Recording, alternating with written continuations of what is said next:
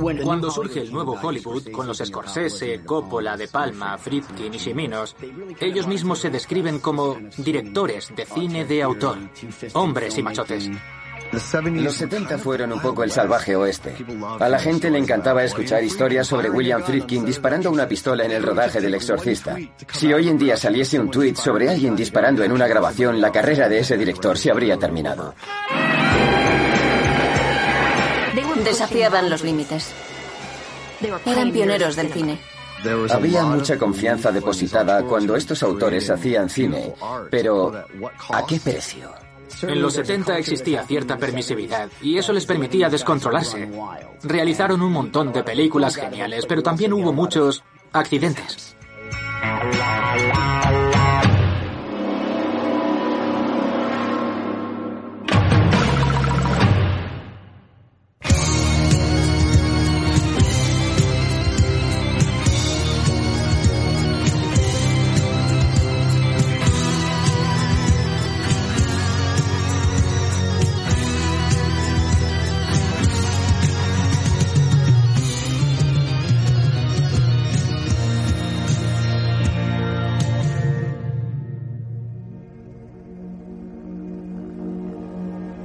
Incidente de En los límites de la realidad está siempre conmigo. Los platos de rodaje son un caos. Llevo ya cuatro años trabajando en Blumhouse y he estado en unos cuantos rodajes. Y es interesante ver todas las precauciones que se toman. Si alguien tiene que realizar una pequeña caída hacia atrás por unas escaleras, hacemos varias reuniones de seguridad y es por una buena razón. De todas las coincidencias que tienen que darse para dar vida a estas leyendas de maldiciones, el accidente de en los límites de la realidad las tiene todas. Es... Lo que sucedió fue horrible. Soy Stephen Farber, crítico cinematográfico y coautor del libro Outrageous Conduct Art Ego and the Twilight Zone Case. John Landis y Steven Spielberg tuvieron la idea de hacer una película antológica inspirada en la serie de televisión La Dimensión Desconocida, que tenía auténticos seguidores de culto. You unlock this door with the key of imagination. Beyond it is another dimension. Sound.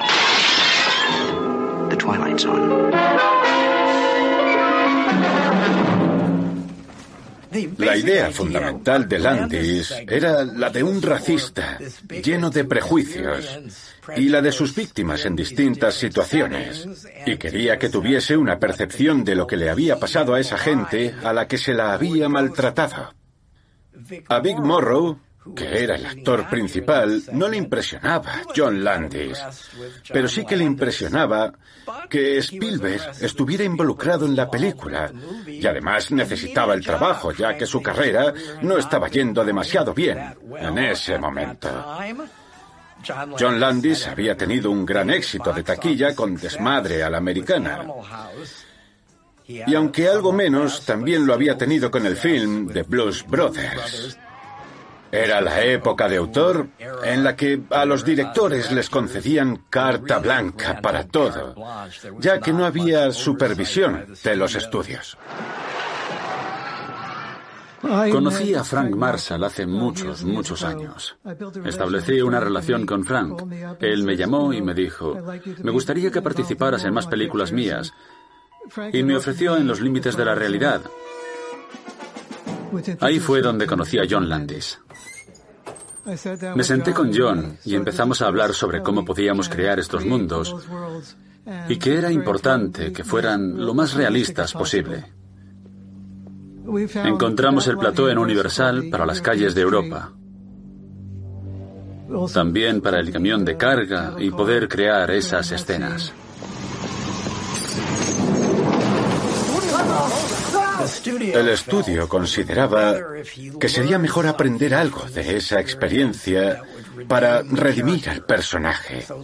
Así que a Landis se le ocurrió la idea de la secuencia en Vietnam, en la que le salvan la vida a dos huérfanos vietnamitas que corrían peligro. Creo que a Landis se le consideraba talentoso, pero irresponsable, y que no tomaba las decisiones más maduras o responsables en cuanto a dirección. Y mucha gente del equipo estaba preocupada por esa actitud tan indiferente que tenía sobre la seguridad. En una de las escenas se ve a Big Morrow corriendo a través de la selva, atravesando la vegetación de Vietnam que yo preparé. Y le disparan. Para darle realismo a los disparos, antes de que salieran las balas, él se sale de la escena. Disparan las balas y arrancan parte de la vegetación, las hojas de las palmeras y todo eso. Usaron balas de verdad esa noche. John insistió en que era algo que había que hacer. Después me llamó a su despacho y me dijo, vamos a ir a Valencia. Condujimos por una zona que tenía aspecto como de selva.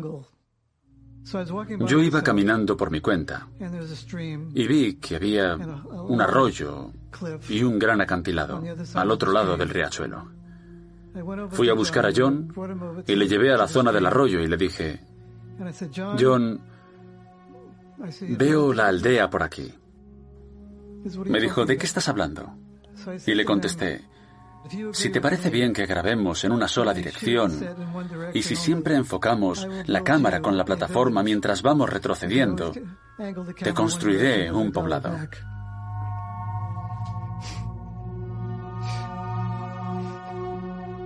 Me dijo que sí.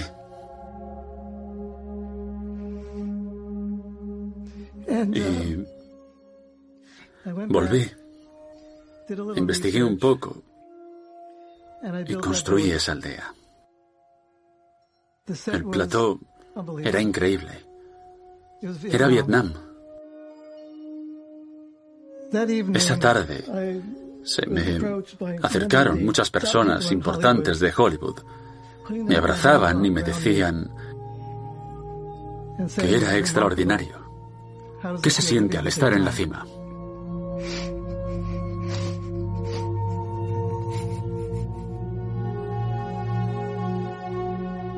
La escena, para que os hagáis una idea, era Vic llegando al pueblo. Entra el helicóptero, él coge a los niños, se acerca al borde del agua Después corre hacia la cámara, salvando a los niños.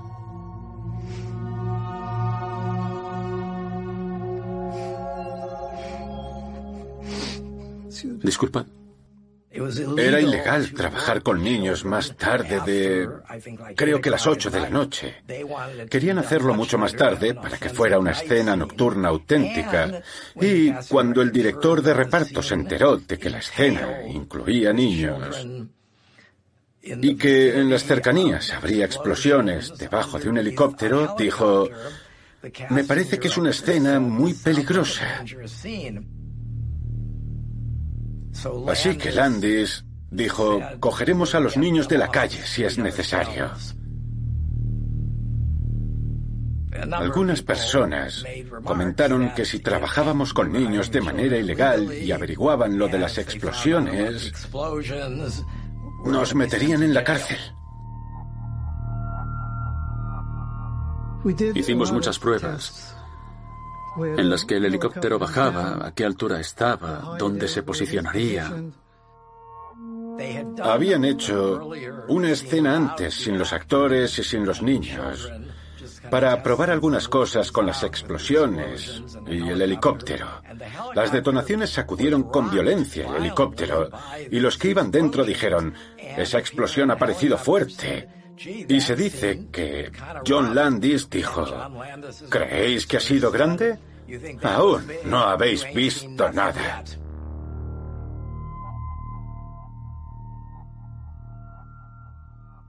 Me llamo Kane Hodder. Entre otras cosas, he sido doble de acción durante 40, casi 42 años, e interpreté a Jason en muchas de las películas de Viernes 13. A veces pasan cosas en los platos. Puedo hablarte de unas cuantas veces en las que he hecho de doble y pasó algo que no me esperaba. Como cuando hice lo que se llama un pipe ramp, que consiste en coger el coche, golpear una tubería así y hacer que el coche vaya volando por el aire. Hice uno de esos en la matanza de Texas 3. Como coordinador de escenas peligrosas, me puse donde la cámara estuviera a salvo y cuando golpeé la rampa, Lo que ocurrió fue que giró así y se fue un poco más lejos de lo que esperaba. A veces los infortunios simplemente suceden. En 1977, un periodista local quería escribir una historia sobre mí para el periódico de Reno. Y le dije, si quieres, podría hacer una escena con fuego en directo. Aún no sé exactamente qué fue lo que salió mal. Pero de repente estaba envuelto en muchas más llamas de lo que esperaba y entré en pánico. Terminé con quemaduras de tercer grado en un 45% de mi cuerpo, lo cual es bastante. Los siguientes cinco meses y medio me los pasé en el hospital, con unos dolores tremendos y también con muchos problemas psicológicos. Más adelante volví a hacer escenas con fuego y digamos que me hice conocido por ello. Lo que intentas hacer por todos los medios como coordinador de escenas peligrosas es intentar evitar cualquier cosa que creas que podría salir mal, aunque no hay garantías de nada.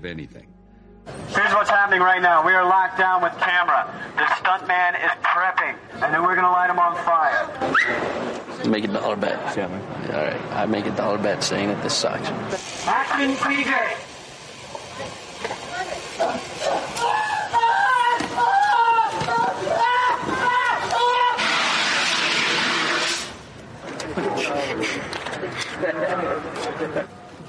Nothing could be that good. Nothing could be that unbelievable. Not since the Vietnam Buddhist priest was this such a flame of Las producciones a gran escala son caldo de cultivo para estas historias, porque hay muchas más posibilidades de que pasen cosas extrañas, accidentes que pueden acabar con la vida de alguien y otros que tendremos que quitarnos de la cabeza. En el otro extremo está Lloyd Kaufman y los estudios Troma. Uno de estos accidentes acabaría con Troma.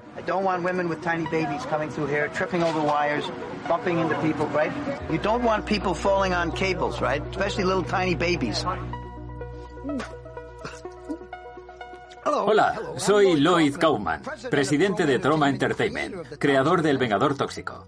Y lo creas o no, Troma es el estudio de cine independiente más antiguo del mundo. 44 años haciendo películas futuristas como El Vengador Tóxico, Mutantes en la Universidad, Tromeo y Julieta. Y ahora Shakespeare Seastorm, nuestra versión de La Tempestad. No hay nada más egocentrista o narcisista que hacer una oda a una película. Dios santo. Lo siento, empecemos de nuevo. Es que no, la actuación no es buena. Es por el arte y es por la película. Soy un completo narcisista, pero me motiva la película. ¿Sí? ¿Por qué me llamas? Tienes ayudantes de dirección con los que hablar, no es broma. Porque estamos en mitad de una escena, lo siento. Nunca fue por el dinero. Después de la Universidad de Yale tuve un trabajo en California, me habría quedado ahí. En vez de eso tomé el SD y decidí quedarme en Nueva York y trabajar para una pequeña empresa llamada Troma. Brendan, you know we're going to do the car crashing through the uh, garage tomorrow? No, you cannot be there, nor can Caleb, or that guy, whatever his name is. Oh, this guy is up on a big ladder here, right?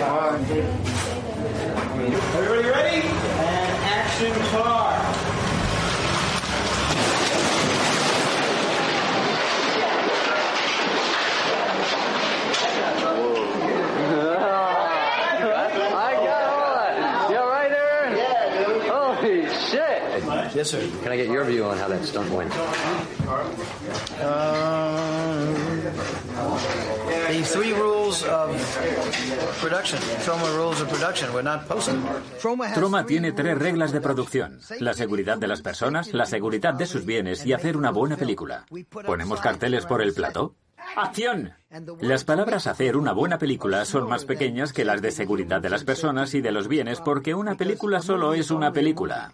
Corten, volvamos y hagamos los primeros planos. No corras, no corras. No corras, por favor, camina.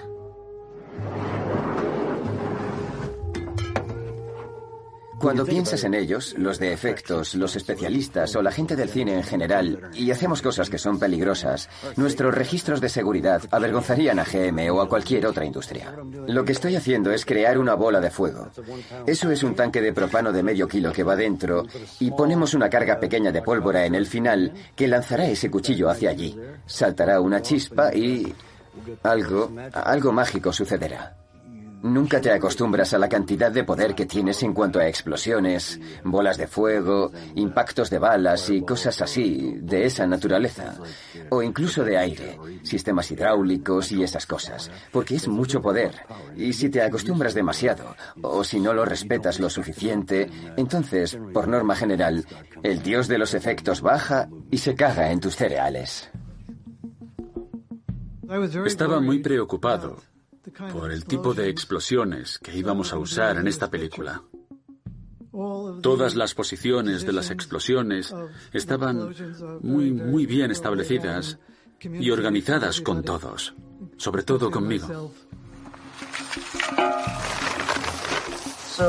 Esta es una carga bastante grande para un mortero muy pequeño, pero pondremos algunos escombros encima para poder lanzarlos al aire y algo de polvo para conseguir estelas. John me preguntó si podía mover una de las cabañas más hacia el centro del poblado. Le dije que sí, así que hice que mi equipo se encargara. Se dieron las órdenes y mientras iba caminando encontré que había un explosivo debajo de esa cabaña y dije, llamada al de los efectos especiales. Le quiero aquí ahora. Estaba cabreado. Así que vino hacia mí y me dijo, ¿qué pasa, Rich? Y le dije, ¿qué cojones hace esto aquí y por qué no me lo habían dicho? Solo es bla, bla, bla, bla, bla, y solo está... apunta hacia atrás, hacia la colina, no pasará nada. Y le dije, así no se hacen las cosas. Si no me gusta, no va a estar aquí, ¿vale? Aquí mando yo. Así que si hay algo más en el plató que yo no sepa, será mejor que me lo digáis.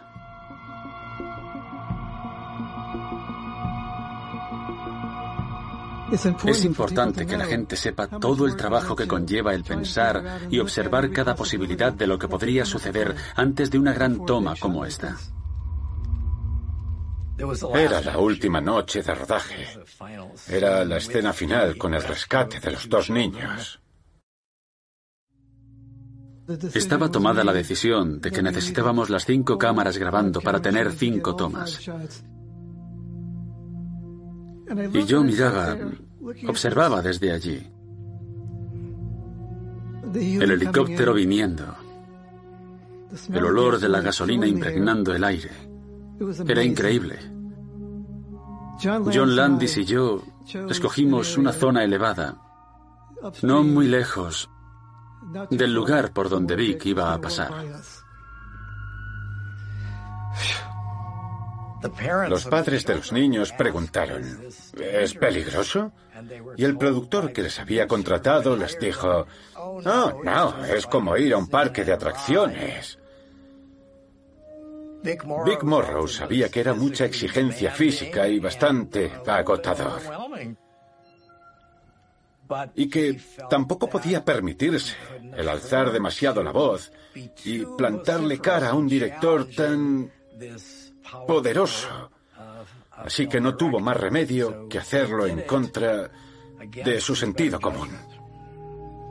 Lo que recuerdo de esa noche es lo grandes que eran las explosiones.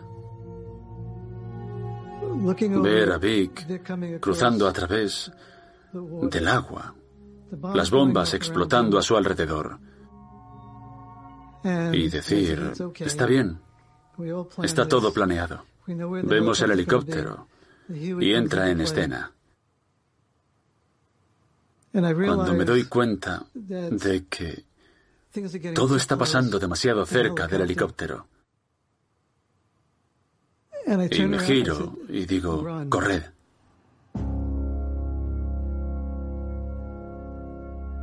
Las explosiones estaban demasiado cerca del helicóptero. Lo dañaron y lo hicieron caer al río.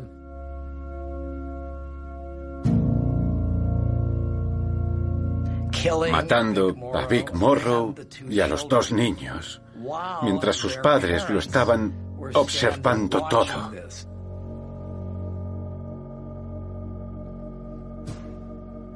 Me giro y veo el helicóptero en el suelo. Hubo un silencio. Y luego las palabras. ¿Dónde está Vic? Y los niños.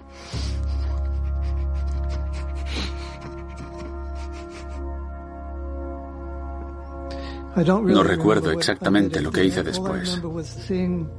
Solo recuerdo ver a los padres de los niños, a alguien abrazando un árbol, viendo cómo Vic y los niños estaban partidos por la mitad. Five companies involved in the filming of The Twilight Zone have been fined a total of $62,000 for what a California safety board termed willful and serious safety violations in the helicopter crash that claimed three lives. And there's still one more question to be considered. The children who were killed were working without permits. State labor officials may file criminal charges against the producers for illegally working the children at 2.30 in the morning. Our officers would never have approved children six and seven years of age to be in that area. Landis fue al funeral de los tres. Fue al funeral de los niños y fue al de Big Morrow. Y tenía mucho interés en hablar allí sobre Big Morrow y decir algo sobre el hecho de que la película era para siempre y que Vic es inmortal.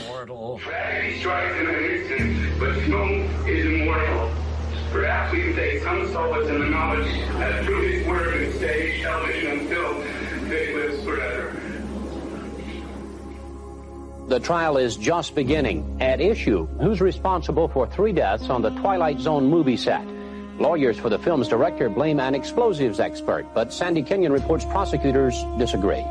The trial got underway with two different accounts of how the tragedy occurred. The defense claimed a bizarre accident led to three deaths. The prosecution laid the blame on the filmmakers, accusing them of staging a dangerous stunt. You have to use your own common sense. You cannot mix explosions, a helicopter, and human beings, let alone children, and not realize that there's a potential for danger.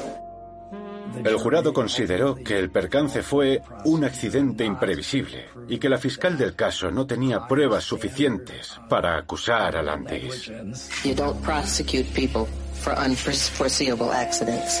We, the jury, in the above entitled action, find the defendant, John Landis, not guilty of involuntary manslaughter. Outside the courtroom, the director's victory statement was tempered with remorse. Almost five years ago, an accident happened on the set of one of my films that killed three people and that nothing, none of this changes that. Tuvieron que pagar multas millonarias por trabajar con niños de forma ilegal.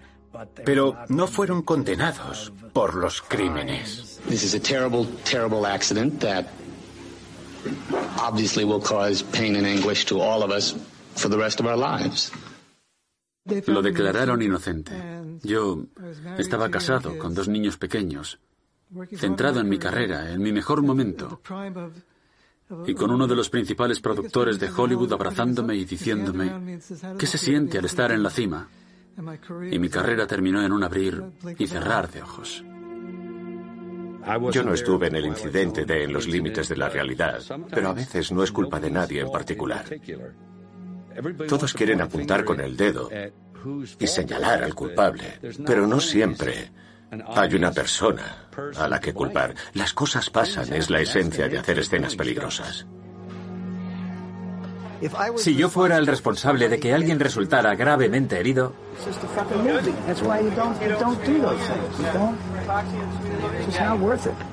dejaría de hacer películas. Me pondría a vender zapatos o perritos calientes o lo que sea, o puede que me volase la tapa de los sesos.